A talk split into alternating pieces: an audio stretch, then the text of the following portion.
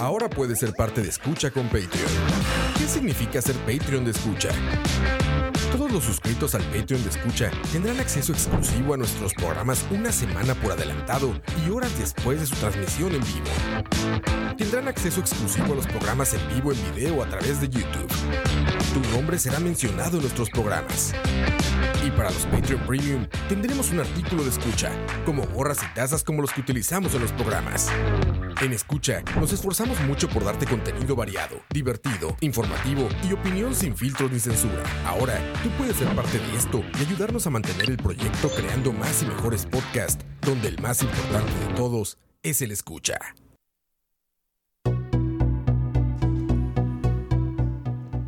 Buenas. Hola. Buenas noches, bienvenidos, bienvenidas, personas, escuchas favoritos a un nuevo episodio de Malas Decisiones, que ya no va a ser el, número, ya, ya, Ya me di por vencido. perdimos. Sí, sí. Eh, Silvi, ¿cómo estás? Eh, muy afectada, Moiso. ¿Y vos? ¿Qué, qué tal? Igual, igual, no por nada tenemos ahí los Patreons que, que sí, que sí nos pueden ver en YouTube. Eh, pues tenemos una botella de tequila aquí en la mesa. y un shot del tamaño de la botella. Eh, día ajetreado, semana ajetreada. Costa Rica parece no querer calmarse, mm, No querer progresar en la vida. quererse a sí misma.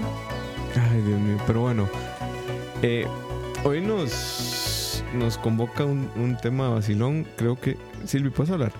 Sí, Ya. Hola. Sí, sí, te escuchas. ok. Eh, hoy vamos a hablar de el Fondo Especial de la Educación Superior, que eso es lo que significa FES. Eh, ¿Por qué vamos a hablar del FES? Eh, simple y sencillamente porque ha sido el tema que paralizó al país durante seis días ya. Bueno, ya, ya pasaron los seis días. Hoy hubo un accionar bastante complicado de la fuerza pública que, bueno, le dio cinco minutos a los manifestantes para retirarse eh, a la una de la mañana. No sé cómo dicta el protocolo de seguridad levantar un bloqueo. A mí, eso sí, deberíamos traer un experto en seguridad para Deberíamos ver tener un cómo- experto en seguridad. Pero yo creo que antes de entrar en cómo se ha desenvuelto toda esta semana, empecemos hablando por qué los estudiantes están despichando un edificio nueve, nuevicitico que si yo fuera madre de familia ya le hubiera jalado las mechas a mi hijo o hija para que limpie esa vara. A Pero ver. bueno, esto es mi adultocentrismo y mi viejita interna hablando, ¿verdad? Y bueno, el BCR también como parte del fideicomiso está opinando lo mismo, pero es otra cosa. Todo esto empezó. Ok, ¿Por qué? Acabo de abrir el tequila. Yay. Rui, ¿querés? no. Pero esto no se sirve mucho, creo. No, eso ya es demasiado. Nada más no te lo tomes en shot. Lo llevas suavecito ahí, despacito. Pero no vas a tomar. Sí, sí, puede ser, compartimos. Bueno, Si estamos hablando de alcohol en un programa de política, porque ¿por qué no? bueno para nuestros Patreons que pueden ver el tamaño de este shot, cheers. Acompáñenos con uno igual. Ah, aquí está. Dice que si hay semana malas decisiones, completamente ha sido. Totalmente. Una picha. Sí, sí. Y mi mamá me regaña cuando digo picha en este programa. Un saludo a Doña Oxy. Un saludo a Doña Oxy, fiel escucha. Nada más que no se mete el chat. Sí. Eh, ok, entonces, ¿qué es el, el FES? Es básicamente los recursos que el Estado le asigna a las cinco universidades estatales. ¿Cuáles son las cinco universidades estatales? No, son cuatro. Cuatro porque la UTN Cuatro. está en un régimen Especial. especial. Pero bueno, serían la Universidad de Costa Rica, Universidad Nacional, El Instituto, Instituto Tecnológico, Tecnológico de Costa- de Costa Rica. Costa Rica y la Universidad Y- Estatal a Distancia. La UTN, para mi criterio, debería ser parte de eso. Debería completamente, pero, no lo es al- porque... ajá, pero no lo es. Y al no estarlo, puede recibir fondos aparte del 8% del PIB, lo cual es Ujú. Todo un tema. En total, el FES generalmente alcanza, generalmente porque la estadística creo que no es exacta, eh, anda por el 1.5% del Producto Interno Bruto, Ok. que es del 8% para la educación en general el 1.5 va para las universidades. Ok. El presupuesto de la Universidad de Costa Rica en millones de dólares es de 610 millones de dólares. Nada despreciable. Es la universidad 150 a nivel mundial en ranking de presupuestos, por si no lo sabían. Ahí les dejo el dato. Y es la universidad número uno a nivel centroamericano y del Caribe en temas de investigación, en temas de generación de conocimiento y demás. ¿Por qué estoy diciendo todo esto? Porque independientemente de, de las manifestaciones o de cómo, cómo se han llevado a cabo o cómo se han resuelto los problemas de entre o las diferencias. Eh, Jason, ya estamos tirándolo en Patreon, creo. Sí, ¿verdad? Ya está. Eh, gracias. El asunto es que entonces ha habido como una campaña de desle- deslegitimación de las universidades públicas y yo me atrevería a decir que, ya está Jason, me atrevería a decir que no es culpa enteramente de sus, enemigos, sino que las universidades se han puesto para estar en la situación en la que estamos. Eh, hay temas estructurales y salariales que discutir que no han sentado ningún, ningún mayor eco en la negociación de, de los, del FES, pero por el sistema de gobierno de la universidad, que funciona de, de formas en donde puede entrar un alfiler y salir un conejo del... De formas muy misteriosas. Sí, Pero principalmente el descontento de estos días básicamente se resume en que la Asamblea Legislativa no, Oh. sí, sí, sí y no. Vamos a ver. En el acuerdo de este año, que yo insisto, tienen que volver a la negociación quinquenal. No puede ser que cada año sea la misma vara. O sea, no puede ser que cada año estemos en la misma p***cha de estar, de estar negociando un presupuesto que no permite funcionar de forma correcta a una universidad que tiene investigaciones que duran 10 años. O sea, no- no puedes estar no planificando eso y que todos los años el ciclo contable te corte. Lo que pasó fue esto. En el acuerdo del FES de este año, la ministra de Educación, la ministra de Planificación, la ministra de Hacienda, eh, Exministra. la ex ministra de Hacienda, y por eso tenemos esa botella de tequila que aquí. en la última parte del programa vamos a rantear al respecto. Sí, sí, yo, yo Porque lo necesito. Sí, sí. Eh, firma un acuerdo y el acuerdo dice lo siguiente: dice que las universidades estatales van a destinar 70 mil millones de colones, que es como el 17% de su presupuesto. Sea, no es nada, en realidad. A la infraestructura. Ok. El asunto es que las universidades tienen más eh, formas de financiarse que solo el FES.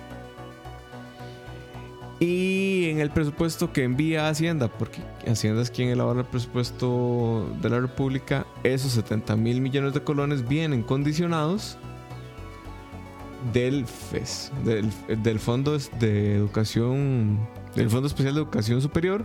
Esos 70 mil colones venían como una partida de gasto de capital.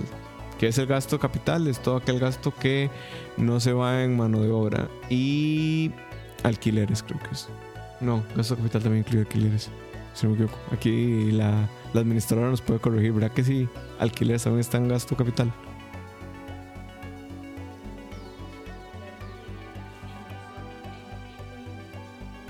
Ok. Gasto. Alquiler es gasto corriente. Ok. Ok, sí. Entonces, en fin, el asunto es gasto de capital, es inversión en infraestructura y en eso es en lo que se le destinó en la partida. Los rectores pegan el- un brinco del tamaño del Empire State diciendo que se está violentando la autonomía porque lo que decía el acuerdo, y esto lo dice Henning Jensen, es que esos, que esos 70 mil millones de colones salían del superávit de las universidades. Cosa que no es cierta, porque lo que realmente dice el, el acuerdo, y después lo dice Marcelo Prieto ante la Asamblea Legislativa, es el acuerdo nunca dijo de dónde venía la plata y los rectores tenían pensado usar el, el superávit. Ok. Ahí se arma el desmadre. ¿Por qué? Porque eh, legalmente sí es una violación de la autonomía universitaria que Hacienda le condiciona el presupuesto, porque la autonomía de la universidad es de tres tipos. Es autonomía de presupuesto, autonomía administrativa y tiene otra autonomía que no sé cuál es. Pero no es autonomía total porque no tiene autonomía de gobierno, creo. Creo que es la única que no tiene. Ok. Administrativa, organizativa y de presupuesto. Lo que no tiene es eh, autonomía de gobierno como las municipalidades. Entonces, ¿qué significa lo- la autonomía de presupuesto? Básicamente usted No hace con su plata decir- lo que le dé la gana. Pero igual a mí me parece fascinante. Shot Moiso. Uh, Mm. Vamos muy despacio en realidad. Sí. Ay, tiene algo ahí. Este. O sea, a mí lo que me parece, ok, autonomía, Ujú. fine. Tal vez esa palabra no significa mucho para mí porque yo soy estudiante y graduada de universidad privada, pero Ajá. what ifs. Voy a ir Ujú. más allá de eso y decir, puta, si ese, si no estabas pensando destinar esa fracción de tu presupuesto en inversión, ¿en qué putas gastas el presupuesto para que no te alcance cumplir con toda la acción social y cumplir con todas las becas que sí, o sea, indiscutiblemente son prioridad número uno de la universidad, aparte de la inversión? ¿En qué putas están, ¿En qué putas están gastando? ¿Y en qué es? En administrativos, que no hacen ni picha. Aquí hay que, hay que tener algo muy, muy claro. La rectoría le mintió a los estudiantes. Le mintió cuando dijo, eh, con esos 70 mil millones de coronas faltantes vamos a recortar becas, vamos a recortar esto, vamos a recortar lo otro, porque el rector hoy en Hablando Claro dijo que ellos puedan hacer esa modificación presupuestaria incluso antes de la, de la manifestación. O sea, Henning Jensen dice, nosotros podemos haber eh, dicho, eh, haber modificado el presupuesto contable y eso no afectaba a la universidad, pero era necesario tener el pulso político y así lo dice. Ese pulso ideológico cínico. político, ¿verdad? Entonces, nos, vamos a ver, yo no puedo justificar la ilegalidad de Hacienda, porque es una violación evidente a la, a la autonomía presupuestaria de la universidad. Pero me parece muy bajo saber que podías tomar una acción sin interna. interna, sin la necesidad del, de todo el eh, la parafernalia pues que hay cuando tenés eh, una profesora ganando más que el rector, cuando tenés según tengo entendido, dos administrativos por profesor en la universidad y cuando tenés un régimen de interinazgo que cubra el 60% de los profesores. Es o sea, que ese es el punto. como, como inconcebible para cualquiera, ¿no? Si el acuerdo de Hacienda fue ilegal, ok, perfecto, fue ilegal. Ese sí es un tema que hay que medir y entiendo que los estudiantes estén molestos con eh, la- el ataque a su autonomía y demás. Pero manda huevo que no vean que hay un gran problema que es de la universidad misma. Sí, y ahí hay que, hay que ser muy claros. No es solo Moisés Mora quien está diciendo, ustedes tienen un problema con las finanzas. Lo dijo el informe del Estado de la, de la Educación, lo dijo la Contraloría General de la República, que pinta un panorama eh, mucho más sombrío y dice, en 10 años el, eh, no va a haber gasto, o sea, no va a haber presupuesto suficiente para mantener el gasto corriente de la universidad.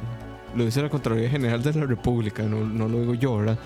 Entonces, ahí hay un tema de fondo, de hechos que no, que contrastados con la visión del mundo que tienen ciertas personas dentro de la universidad, no son compatibles. O sea, es decir, hay, hay una incompatibilidad de la situación real de las finanzas y el presupuesto, que es bastante, versus mi expectativa salarial o, Que o mis, mis privilegios en este caso. yo creo que toda esta situación es una cosa muy de la idiosincrasia costarricense. Mm.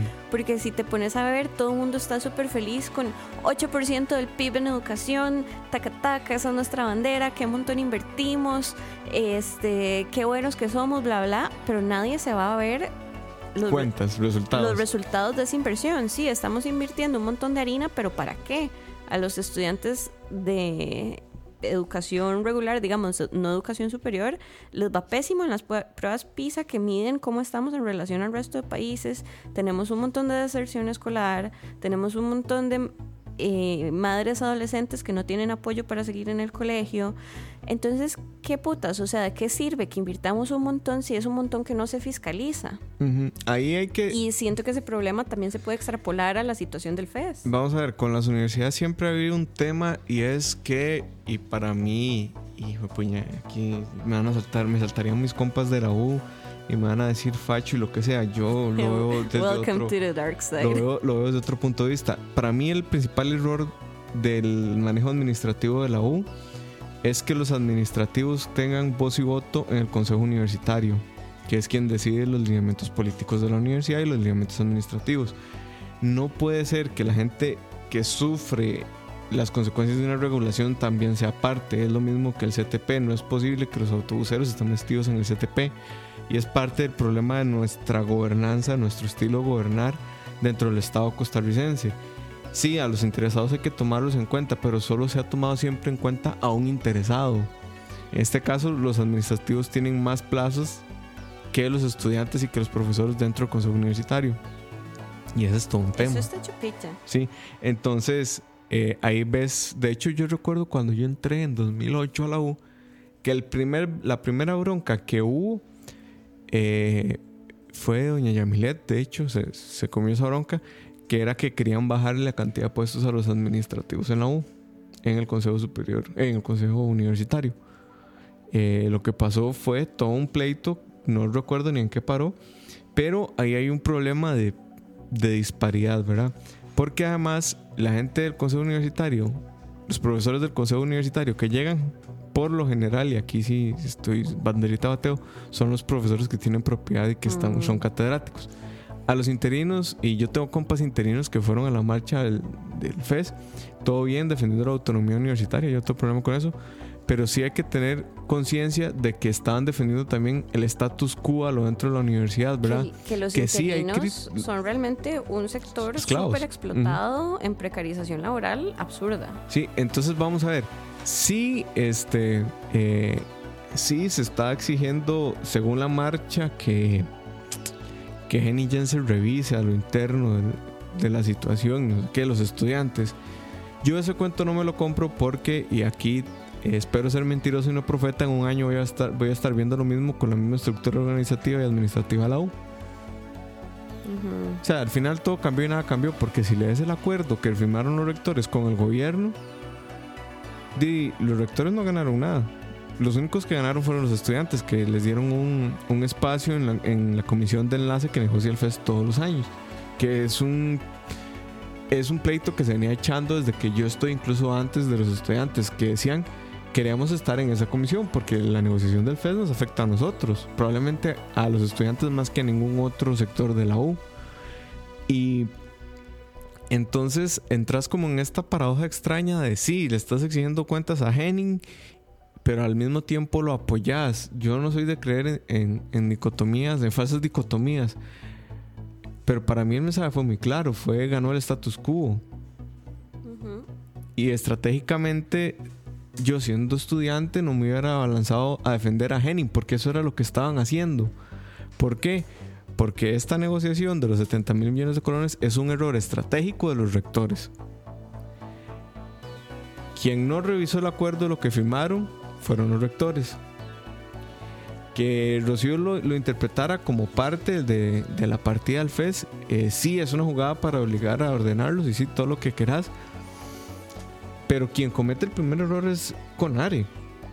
Por eso es nuestro, nuestro logo de hoy, nuestra portada de hoy. Conare es el, principal responsable que estemos en este embrollo, porque ellos tenían que revisar bien y entender la consecuencia de afirmar que esos 70 mil millones de colones que estuvieran ahí no, no, eh, y no establecieran el origen de, esos fondos, podía prestarse estas cosas, ¿verdad? Eh, y pues hay una eterna discusión en términos contables de, del asunto del superávit de las universidades, ¿verdad? Que no gastan todo su presupuesto tampoco. Y entonces, cuando tenés 5 años con superávit, o 10 años con superávit, ¿es superávit o es, o es subejecución? ¿Y qué se hace con eso? No sé qué se hace con los superávits de las universidades, para serte honesto. O sea, sé que, las, que los superávits ah, de las instituciones, ahora superávits contables, ahorita les explico algo de eso. Los superávits, los superávit contables de las universidades, de los ministerios, van a caja única del Estado y se usan para pagar deuda después de la reforma fiscal. Antes iban a caja única para que el Estado Viera a ver ver qué hacía. Pero aquí hay, hay una diferencia importante que voy a hacer. hay dos cosas. Hay superávit contable y hay superávit real. Ajá. El superávit real es el que tenés sobre tu patrimonio. O sea, es un superávit que sí existe. Real, o sea, real es que está sustentado en algo. El superávit contable es nada más que se hizo, se abrió la cuenta, digamos, se abrió una cuenta en Hacienda para que Silvi gastara mil millones de colones. Pero Silvi gastó solo 800 millones de colones. Esos 200 millones de faltante es el superávit contable. No significa que los tuvieras en tu patrimonio, sino que estaban contabilizados pero no se usaron. Eso es lo que tienen las universidades, superávit contable, no superávit real, porque las universidades no generan patrimonio, sí generan conocimiento y tienen otras fuentes de financiamiento, pero el grueso de sus recursos vienen del FES y el superávit contable viene de ahí. ¿Y qué se hace con ese superávit contable? Entonces, No sé, con el de la SUS sí te quedó mal. se lo deja el MEP y compra birras en la fiesta de Navidad. Tal vez terminen sin deuda, no sé. y ellos compran birras Mm. en las fiestas de Navidad. Que hay un elefante en la, en la habitación en las universidades que es este Fundevi y Fundatec y todas las fundaciones, Fundebuna creo que es la otra. Y todas las fundaciones que usan las universidades para cobrarte los posgrados. Porque no, la universidad no financia posgrados generalmente. Tienes que Que son carísimos. Sí, Es difer- bastante diferente pagar la licenciatura o el Bueno, bachillerato. mm, sí, sí es carísimo, pero no está tan pegado al techo. Te, te pongo un caso. Yo hice un cálculo porque uno lo puede hacer en la, en la oficina de acción estudiantil. A mí mi carrera total, total, total, en la UCR me costó 600 mil colones. Los cuatro años, los cinco años de ciencias políticas que estuve. En la maestría que estoy llevando ahorita en el TEC, pago 205 mil colones bimestrales. O sea, al fin y al cabo, sí es más que la universidad. O sea, que el monto matrícula de la universidad, pero es- no es tanto. O sea, no es como que es impagable tampoco. No, no, no Mm. digo que sea impagable, no es Harvard, pero sí Pero sí es más que bastante 600,000. La diferencia entre Sí. bachillerato y licenciatura. Sí, y entonces, para terminar con la idea, los estudiantes se van a manifestar por esa violación de la autonomía, que tienen toda la razón. Es una violación de la autonomía. Pero yo el, el como el, el trasfondo de la revisión administrativa, organizativa y demás de la U, eh, yo no lo veo. Ahora, ese acuerdo no tiene ningún efecto práctico ni legal, ¿verdad? El desvío presupuestario o la reasignación presupuestaria más bien sigue en la Asamblea Legislativa, que es donde está- se está votando, ¿verdad? Ujú. Y firmaron el acuerdo eh, Enrique por el PAC y Karine Niño por el, el Partido de Liberación Nacional. Pero no solo ellos dos votan ese, en esa comisión, ¿verdad? No, no recuerdo si tienen la mayoría, pero ahí sigue el desvío presupuestario, ¿verdad? Ujú.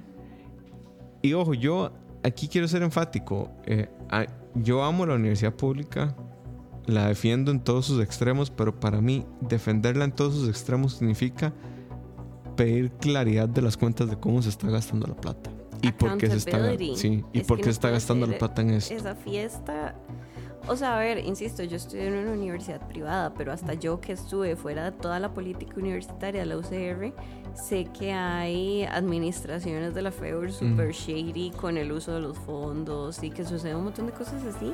Y me decía, es en beneficio de la universidad. Yo siendo estudiante, más bien, en vez de ir a pedirla, eh, tener todo el FES que quiera toda la vida, más bien yo estaría pidiéndole a las, a las autoridades universitarias, díganme cómo putas están gastando esta plata. Ujú.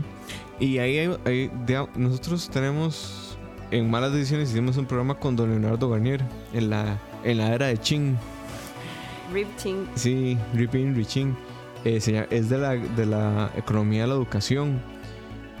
Y ahí don Leonardo exponía una tesis que a mí me resultó muy interesante y no, no he buscado información al respecto, pero voy a buscarla. Que él decía que para él los incentivos salariales no tenían que estar ligados a el desempeño laboral. ¿Qué quiere decir? Al desempeño laboral. que los incentivos financieros no deberían estar ligados a los incentivos eh, salariales. Es decir, que si vos reci- si recibes un, incentivo financiero de tu salario que no estuviera ligado a, eh, la, mm, a la calificación que obtenías en tu score de, evaluación de, funcionario público. ¿Por qué? Porque eso es lo que hace generar incentivos perversos a cómo está diseñado nuestro sistema. Eh, ¿Por qué ustedes creen que la mayoría de los eh, empleados públicos tienen calificaciones de 9 para arriba? Porque los jefes eh, son temporales y el día de mañana yo soy jefe tuyo, pero vos luego puedes ser jefe mía. Entonces yo no me quiero comer esa bronca. Y no te calificar. Ajá, y es más fácil que yo me vaya que vos te vayas, a pesar de que yo soy tu jefe y vos sos mi subalterno. Y ese tipo de cosas convierten esas métricas de, de incentivos salariales que no deberían estar ligados al desempeño en incentivos perversos. Pero sobre eso podríamos hablar otro día porque no tengo más información. Aquí Alex nos puso, pero a mí no me sale completo en el, en el chatcito de acá. Ok, aquí me sale, dice Alex. Les cuento dos casos de malgasto en universidades públicas. Mi cuñado es economista, trabaja en la UNI y gana más que una persona de su mismo puesto en Alemania. Mi cuñado apoya los recortes en los pluses por lo mismo. Otro caso, cuando estudiaba en la UCR, conocí un conserje con licenciatura en sociología. No quería ejercer, no quería aplicar sus conocimientos, solo quería aumento salarial y los pluses. Creo que yo conozco a ese conserje, Alex, ¿vos sabes? Creo que es de generales, si no me equivoco. Y aquí Pumpi nos puso, yo pensé que hace era antes de Cristo, ahora sé que es antes de Ching, por supuesto. Por supuesto. Toda la historia occidental se escribe a partir de Ching. Sí, ¿lo, conoces? Sí, sí, sí, Bigotón. Bigotón. Sí, sí, sí, yo sé quién. Sí. Bueno, cuando yo estaba... Dice, esos ejemplos están no solo en la SUS, he visto casos parecidos a las municipalidades. A ver, y yo aquí quiero ser enfático en algo. Eh, hay un profesor de un amigo mío que una vez le comentó algo con lo cual yo estoy completamente de acuerdo. Y él decía, olvídense que el salario es una respuesta a su productividad, el salario es una negociación. Y en eso tiene toda la razón. Vamos a ver, no es más productivo Jeff Bezos, el CEO de Amazon, que el programador de los servidores de Amazon. De hecho, probablemente Jeff Bezos sea menos productivo que, que ese programador. Eh, a lo que se refiere este profesor es que quien puede agarrar el mango más fuerte es el que va a ganar siempre. Pero, eh, y eso es mucho de la generación de los baby boomers, hay un punto en el cual uno tiene que saber dónde ya no puede presionar más la olla. Vamos a ver, una anualidad del 5% no es sustentable en el tiempo aquí ni en ningún otro lado. Eh, vamos a ver, para hacer en números fuertes, en números rápidos, una anualidad de 5% significa que en más o menos 5 años duplicaste tu salario solo con ese incentivo. Jesus. Porque la anualidad. Más tequila. la anualidad, como está pensada en Costa Rica, no va sobre el salario base. Ese es uno de los problemas de los pluses. Va sobre el salario base más los componentes. Entonces, sobre esa anualidad hay otra que sigue sumando. En fin, es todo un tema contable. ¿Cuándo me va a meter? porque desconozco, pero hasta donde he entendido es así. Entonces, más, o menos, más o menos en cinco años, vos, a como estaban las cosas, puedes duplicar, o como están las cosas en la OCR, puedes duplicar el salario muy rápidamente, que no está correlacionado con tu productividad, está correlacionado con una, o es causa directa más bien de una eh, negociación que hubo hace mucho tiempo entre Sindeo y la Rectoría. Ahora, en honor a la verdad, Henry Jensen sí intentó en algún momento eh, regularizar los pluses salariales, eh, pero se quedó sin brazo político. Eh, como les dije, el SINDEO es un peso importante en la universidad. ¿Y cómo se va a resolver eso? Yo no tengo la menor idea y dudo que en un año la universidad tenga una respuesta para eso. Eh, empezando porque los informes actuariales que han descalificado o que han calificado la situación de la UCR como críticas, tanto externos como de la escuela actuarial, eh, día hay oídos sordos y el consejo universitario, por ejemplo, no transmite sus sesiones en vivo. Mm.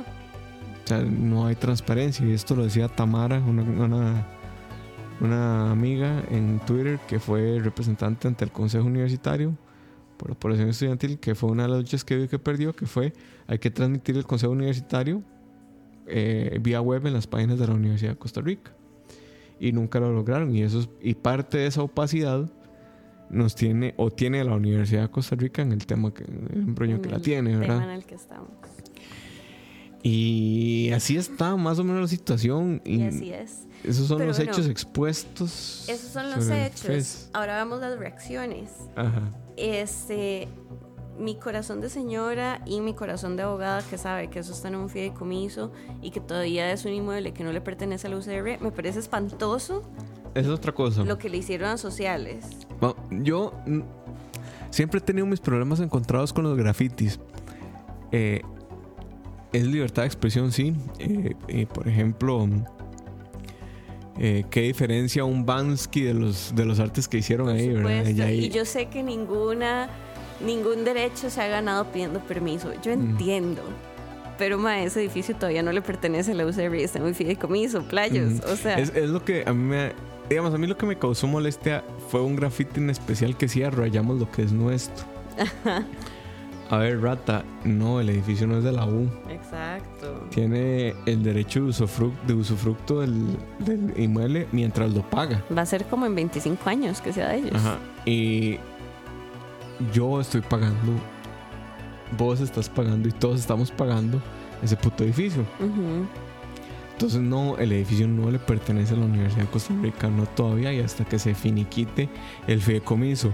Y pasó, y ya, ya, ya esto es confirmado, lo que nosotros en el chat nuestro interno hablábamos de esto no le hace gracia al BCR y bueno, el, contrato está más claro imposible, es la U se encarga de reparar eso. Entonces al final eh, la U ni siquiera puede decir, no, es que no hay ningún daño, son solo grafitis la uno es dueña de ese inmueble. Si el BCR dice, ese graffiti es un daño, me lavan todo con manguera de presión.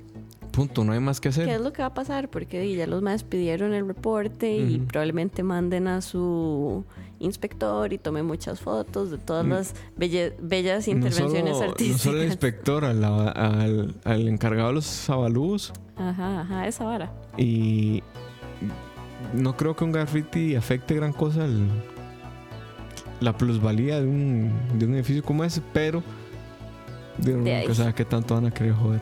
Sí, y bueno, eso por un lado, lo que pasó hoy en la UNA, que ahí sí me parece un uso excesivo de la fuerza, más si te enfrentas a estudiantes, más si eran estudiantes teniendo una manifestación pacífica.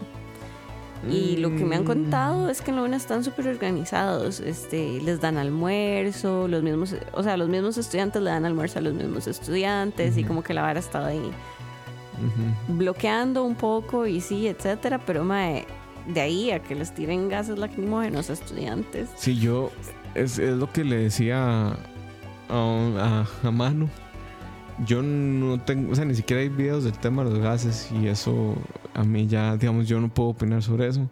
Si fue, qué mal, es un uso excesivo de la fuerza. Dudo que hayan razones para que no sea cierto porque todas las versiones coinciden en eso, ¿verdad?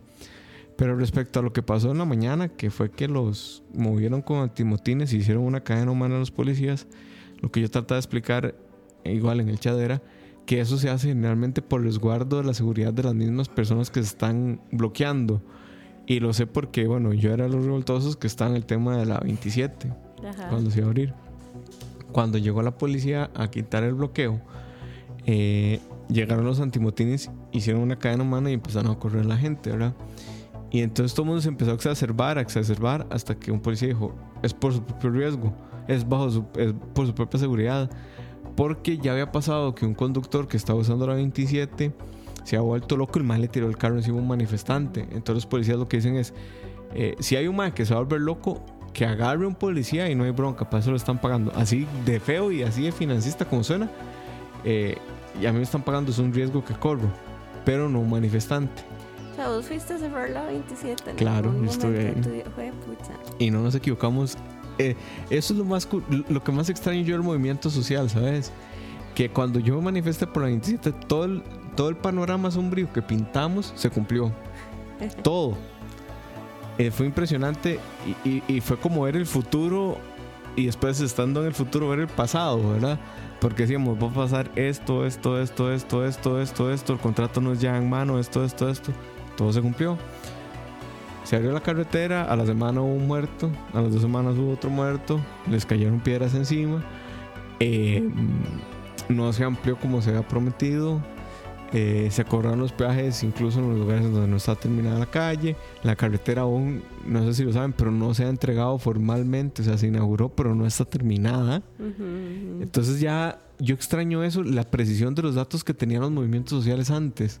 Ahora es puro fake news y rumores con los que se van a, manifestar. Y era la posverdad. La era la posverdad. Hay un video muy bonito de un youtuber que se llama La razón ha fracasado. Y explica cómo la razón kantiana fracasó. Se los puedo pasar después si quieren. Tenemos comentarios, asumo. Uy, sí, dice Pumpi. Como en Chile que un conductor mató a un niño y su padre en una de las manifestaciones. Que Chile está también. O sea, como que yo últimamente me aturdo demasiado abriendo noticias y leyendo porque es como, de ¿qué más? ¿Qué más hace falta? Dice, bueno, es que yo tengo mis problemas cuando la gente dice como Chile, porque yo creo que no es comparable la situación de Chile con la de nosotros. No, pero yo creo que se refiere al ejemplo ah, el del carro. Del carro. Ajá. Ok, dice Moiso revoltoso plot twist. Sí, de hecho, de, malas decisiones. No tan plot twist, la verdad. Yo malas decisiones siempre he sido el que está más a la izquierda del espectro. Yo a Moiso lo veo quemando llantas. No, nunca llegué a eso. de hecho, en toda la voz solo fue una manifestación en mi vida. Yo a ninguna porque estaba trabajando. Eh, Shade.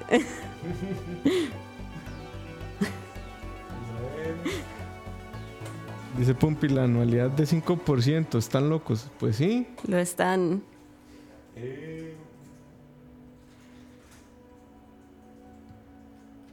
Bueno, hablemos, de, hablemos, de Rocío. Rocío. Ay, Dios me va a servir más tequila. este, la tarde nos recibió con la noticia de la renuncia. Nosotros lo supimos antes, gracias a la fuente que no nos escucha, pero bueno. Este, de la ministra de Hacienda, Rocío Aguilar renunciando porque la Contraloría dijo suspéndala un mes sin goce salarial. ¿Se acuerdan cómo hace muchos meses, que parecen haber sido como hace una década, este, entró esta administración y de repente había un hueco en el presupuesto que nadie sabía cómo había sucedido ni cómo se iba a financiar lo que se suponía que se iba a financiar con ese presupuesto, etcétera, y cómo heroicamente doña Rocío hizo lo que tenía que hacer, tal vez sí, fuera de los parámetros de la legalidad, pero yo creo que era lo que tenía que hacer en ese momento para evitar una paralización. Y bueno.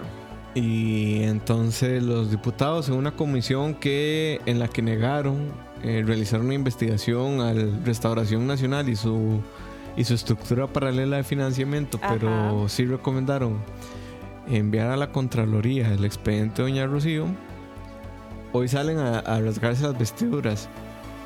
Vamos a ver, e, es, mucho cinismo de, de, un diputado decir que, que culpa de Carlos Alvarado.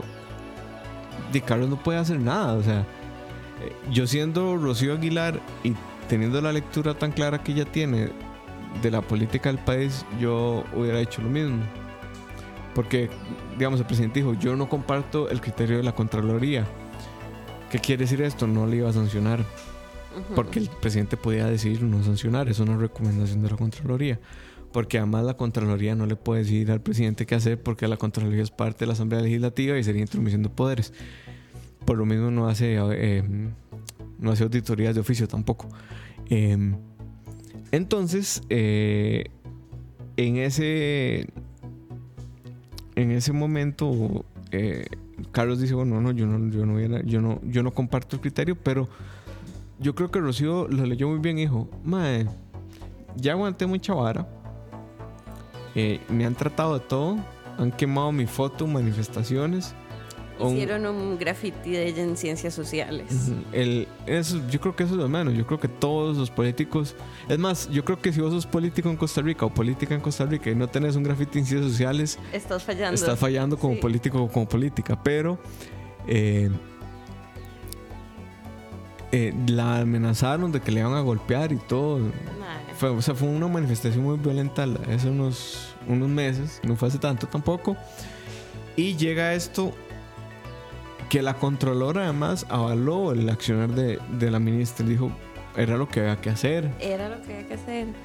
Y entonces yo creo, o sea, yo me hubiera, me hubiese sentido tan defraudado de él, no de mí mismo, porque sé que hice lo, que, lo, que, lo que correspondía, lo que, lo que estaba al interés de la mayoría.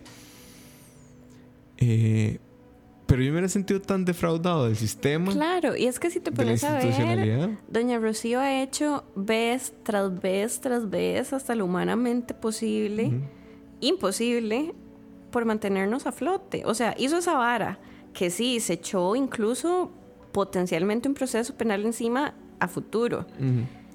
Este todo el desgaste que fue la norma fiscal, todo el desgaste que fueron los eurobonos. O sea, si la economía costarricense está estable en este momento es gracias a ella.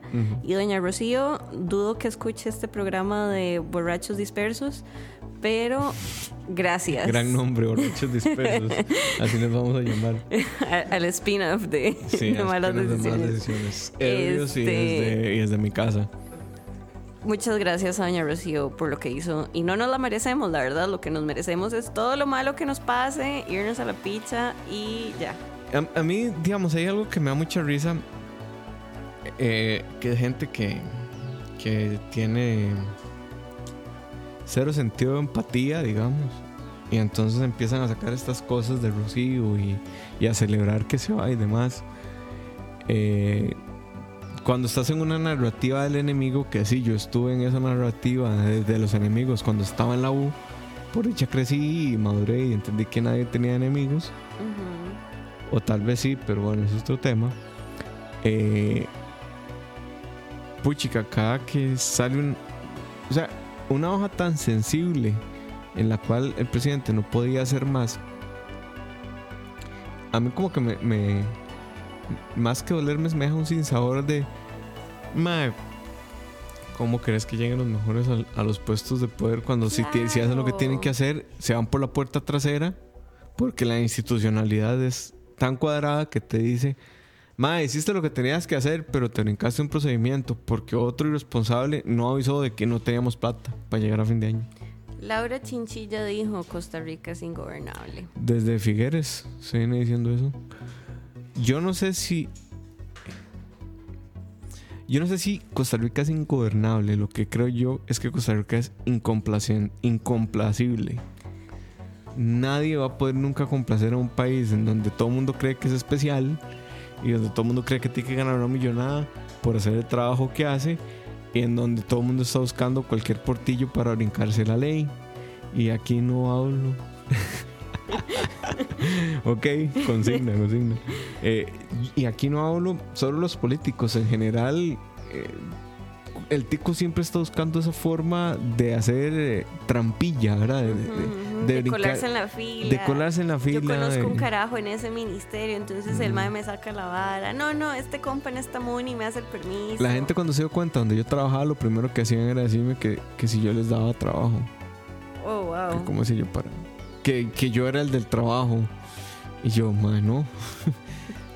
Dice Pumpi, yo soy politólogo gracias a malas decisiones. Ay, Qué bebé. Bueno, Pumpi. Tal vez tuviste mejor formación que la mía. TQM. También. Eh, y yo lo que sí creo, eh, vamos a ver, las áreas de conocimiento se dividen por razones administrativas, no por razones pedagógicas. Por eso uno no, no puede entender la realidad por pedazos. Hay que entenderla completo, o sea, al completo. Y algo que la gente que sigue hablando de la reforma fiscal y que sigue hablando de, de, la amnistía financiera, la amnistía tributaria y demás, algo que esa gente tiene que entender es agarrar un hijo de puta libro contable y sentarse a leer. Que es estar en los números rojos en los que estamos y que es ahora estar Digamos que en negros, digamos, porque no estamos en negros todavía. O sea, septiembre salió con negros, hay que ver octubre cómo sale, ¿verdad? Y entender, por ejemplo, que es un flujo de caja. Y entender, por ejemplo, qué es deuda interna y qué es deuda externa y quién sostenía la deuda interna del país. Porque empezaron, yo no recuerdo en qué momento salió la mamada de hablar de que habían buitres en Costa Rica, ¿verdad? O sea, que habían fondos buitres, ¿verdad? Lo cierto el caso es que cuando te pones a ver la última estadística de la deuda interna del país, que era la que estaba ahogándonos, por dicha, no era la deuda externa, la deuda interna estaba un 80% sostenida por instituciones del Estado y ese 80% como el 60% eran pensiones. en los fondos de pensiones. Entonces imagínate qué delicado decir a los fondos de pensiones, man, no tengo plata para pagar. Entonces los fondos de pensiones dicen a los pensionados, man, no les puedo pagar la pensión. Arde Troya. ¿Verdad? Incluso tengo información que no, no voy a ser muy explícito, no voy a ser muy específico, pero de que cierta eh, persona tuvo que levantar el teléfono hacia cierta entidad y decirle, man, necesito que me preste tanta plata porque si no el año no cierra con el gobierno. Y, y cierta entidad dijo que sí. Y eso tuvo algo que ver con ciertos papelitos que se llaman letras del tesoro. No, Ah. no. Ah, bueno, y después diciendo que la letra de tesoro era un mecanismo de presión política y yo, Papis. o sea, sí, vamos a ver, eh, decían, es que no hay que hacer parafernalia. Si no lo anuncias, estás en un broncón. Y si lo anuncias también. Y si no lo haces. Y si no lo haces, es peor. Entonces, eh, di, ¿qué querías? O sea, porque eh, también de repente es muy bonito y muy idílico como criticar desde la posición de la que nunca se ha sido gobierno y yo espero que esto le sirva al PAC como una lección de humildad, entender que las narrativas de enemigos no nos llevan a ningún lado, pero como es lo fácil, como es lo que vende y como es lo que nos gusta en este país, pues ahí está Restauración y el Frente Amplio esperando seguir en la narrativa de los enemigos. Y yo no veo cómo podemos salir de eso, es más, no veo cómo... Es que si te pones a ver el discurso y como que el, el ambiente social está súper polarizado, mae. Si, como dijo Schuster ahora en un tweet, yo soy neoliberal en San Pedro y soy socialista en Escazú. O sea, decís una cosa e inmediatamente te antagonizan o no por eso y, y ya está. Mae, entonces yo siento que no se puede hablar de nada en calma, es demasiado tenso todo. Dice Pumpi que sin decir nombres, que él cree que gracias a nosotros tiene más criterio que algunos diputados. Gracias Pumpi por la confianza, por Gracias, preferir. Pumpi. Yo también lo creo. Me alegra que, que esto le deje algo a nuestros Sí, suscriptores. sí, yo, ya ahí nos dijeron que era el programa más serio de, de mala, de escucha. escucha. Yo creo que sí, creo que sí es el más serio. Y no sé cómo no, cómo no estamos vueltos, metidos en un, en un aislamiento ostracionista para recuperar nuestra salud mental, porque hacer esto todas las semanas es complicado. Em, yo voy al psiquiatra. Pero no deberíamos solo. hacer un programa de salud mental, ¿sabes? Hagamos un programa de salud mental, a mí me encantaría. Hagámoslo. ¿Cómo se ha politizado la salud mental? Uy, sí. Hagamos eso, hagamos eso, de fijo. Eh, este fue el Malas Decisiones del Fondo Especial de Educación Superior. Espero Silvi. Silvi terminó con, con la botella. No, mentira. Acaba de tomar el último poquito que quedaba del shot porque la botella está. Eh, próxima semana creo que el tema va a ser elecciones. Pero no en Costa Rica. gringas. Hoy eh, les recomiendo un artículo que salió en Vox. No recuerdo cómo se llama, pero pueden buscarlo como eh, la defensa de Trump se cae. eh, está en inglés, era la defensa de Trump se cae en la intervención de Ucrania. Eh, de lo que están hablando es cómo ya han arrinconado tanto el discurso en contra de Trump por haberle pedido a Ucrania eh, favorecer una investigación contra Joe Biden, que era su primer, eh, su mayor contrincante en las elecciones de 2020, eh, como el discurso ya de, o sea, lo que dice es esto, uno esperaría cierto discurso de los demócratas, eh, y de los republicanos, perdón, que sea poco profundo y demás, eh, porque tienen, saben que lo que Trump hizo está mal, pero no, no pueden salir a decirlo públicamente. Pero entonces empieza a explicar cómo ya en los medios empieza a permear ese discurso que lo único que significa es que los medios que están con Trump ya no saben cómo defender esa intervención que hizo Trump. Que de hecho la frase que dice es... eh, es un, un, un presentador de Fox News que dice... eh, the abuse of the force is not a crime. En referencia a que lo- el, el kit pro quo que, que pidió Trump con Ucrania sí es abuso de fuerza, pero que no es un crimen. Y lo cierto el caso es que sí lo es. Ok, pero sí, ese va a estar interesante. Tal vez traigamos a Chin si nos da pelota, si quiere venir. si se deja llegar. Va a venir una amiga mía que sabe montones del tema. Qué bueno. Este, y creo que estamos, ¿verdad? Estamos. Gracias por escucharnos rantear. Ay, suave, suave, antes, antes. Ahí están los Patreons en Ah, pantalla. Gracias, Eh, Patreons. no los voy a leer porque tengo que torcer el cuello en 90 grados, entonces no puedo. Este, mándenle todos amor a Rocío, porque Sí. lo necesita. Sí, sí. Yo, yo creo que más.